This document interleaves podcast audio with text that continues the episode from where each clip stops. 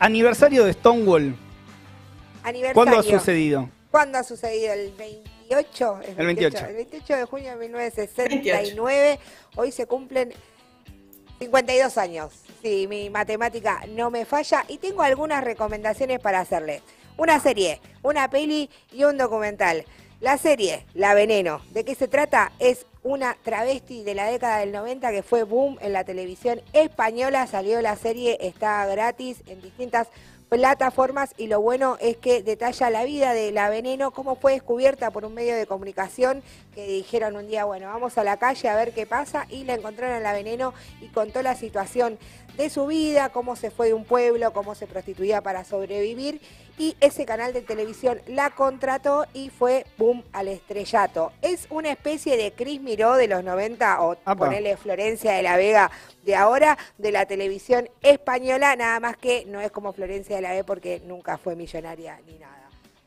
Esa es la serie que les recomiendo para ver el documental, a quien le guste un poco más la historia y quiera saber, bueno, pero ¿por qué fue una revuelta? ¿Por qué durante tres días hubo... Claro, porque hablamos de la revuelta de Stonewall. Exacto, ¿por qué? Porque era un levantamiento que se dio en un bar en un contexto de levantamientos a nivel internacional, estaba el Mayo francés, aquí se dio el Cordobazo, en Estados Unidos estaba el movimiento contra la guerra, también estaban los Panteras Negras, la segunda ola del feminismo, y allí también estuvo Stonewall, que fue el surgimiento del movimiento LGTBIQ+. Pero si querés saber un poco más sobre esta historia y sobre por qué ese movimiento era anticapitalista, era antisistema, cuestionaba la policía, cuestionaba la iglesia, tenés que ver el documental Stonewall Uprising, que se publicó en el año 2010. Es viejito, pero tiene testimonios de esa época, fotografías, buenísimo todo. Ahora, si no te gustan los documentales, no te gustan las series, pero si te gustan las películas, tenés que ver Pride. ¿Qué fue Pride? Bueno, distintos activistas LGTBIQ se sumaron para solidarizarse con la huelga minera de Inglaterra y contra Margaret Thatcher. Los LGTBIQ de ese momento decían tenemos los mismos enemigos, los medios de comunicación, la policía, la iglesia y a Thatcher que quería instaurar el neoliberalismo en aquel momento. Así que hay que organizarse con los mineros y lograron que la huelga de mil, no, que la marcha de 1985 del Reino Unido LGTBQ sea la marcha más grande de todo el mundo y de toda la historia. Te enterás en esa película por qué. Ahora, ¿vamos a hablar solamente de películas, series y demás? No, porque hoy vamos a salir a ganar las calles. Yo acá tengo mi color rojo porque la verdad que la bandera del arco iris, si bien la uso, es una insignia y demás, en este momento de pink washing y todo lo que venimos hablando quieren saber qué es el pinkwashing, le da una nota de Pablo Herón, pero como que todas las empresas agarran la bandera y quieren vender ahora todo con el orgullo y demás, bueno, yo me voy a ir de rojo. Que como que gay friendly está de moda. ¿Cómo?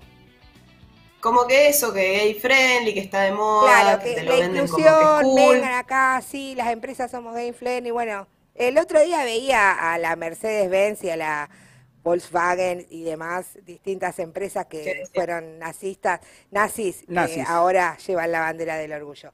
Pero bueno, no me voy a detener en esto. Este año se va a dar acá en Argentina la sexta movilización con los, los travesticidios, transfemicidios y transhomicidios en un nuevo aniversario de Stonewall contra los crímenes de odio por las demandas de la disidencia sexogenéricas. El Frente de Izquierda Unidad convoca a seguir en las calles independientemente de todos los gobiernos, el Estado y por supuesto la Iglesia. Vamos a decir, fuera del FMI, no queremos que la crisis sea descargada sobre nuestros hombros.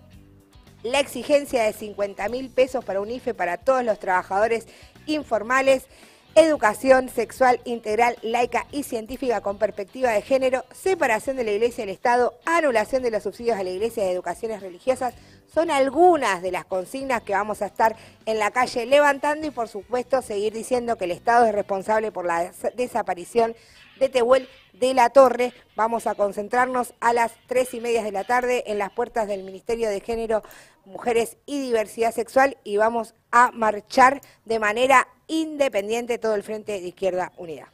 Después de esta cantidad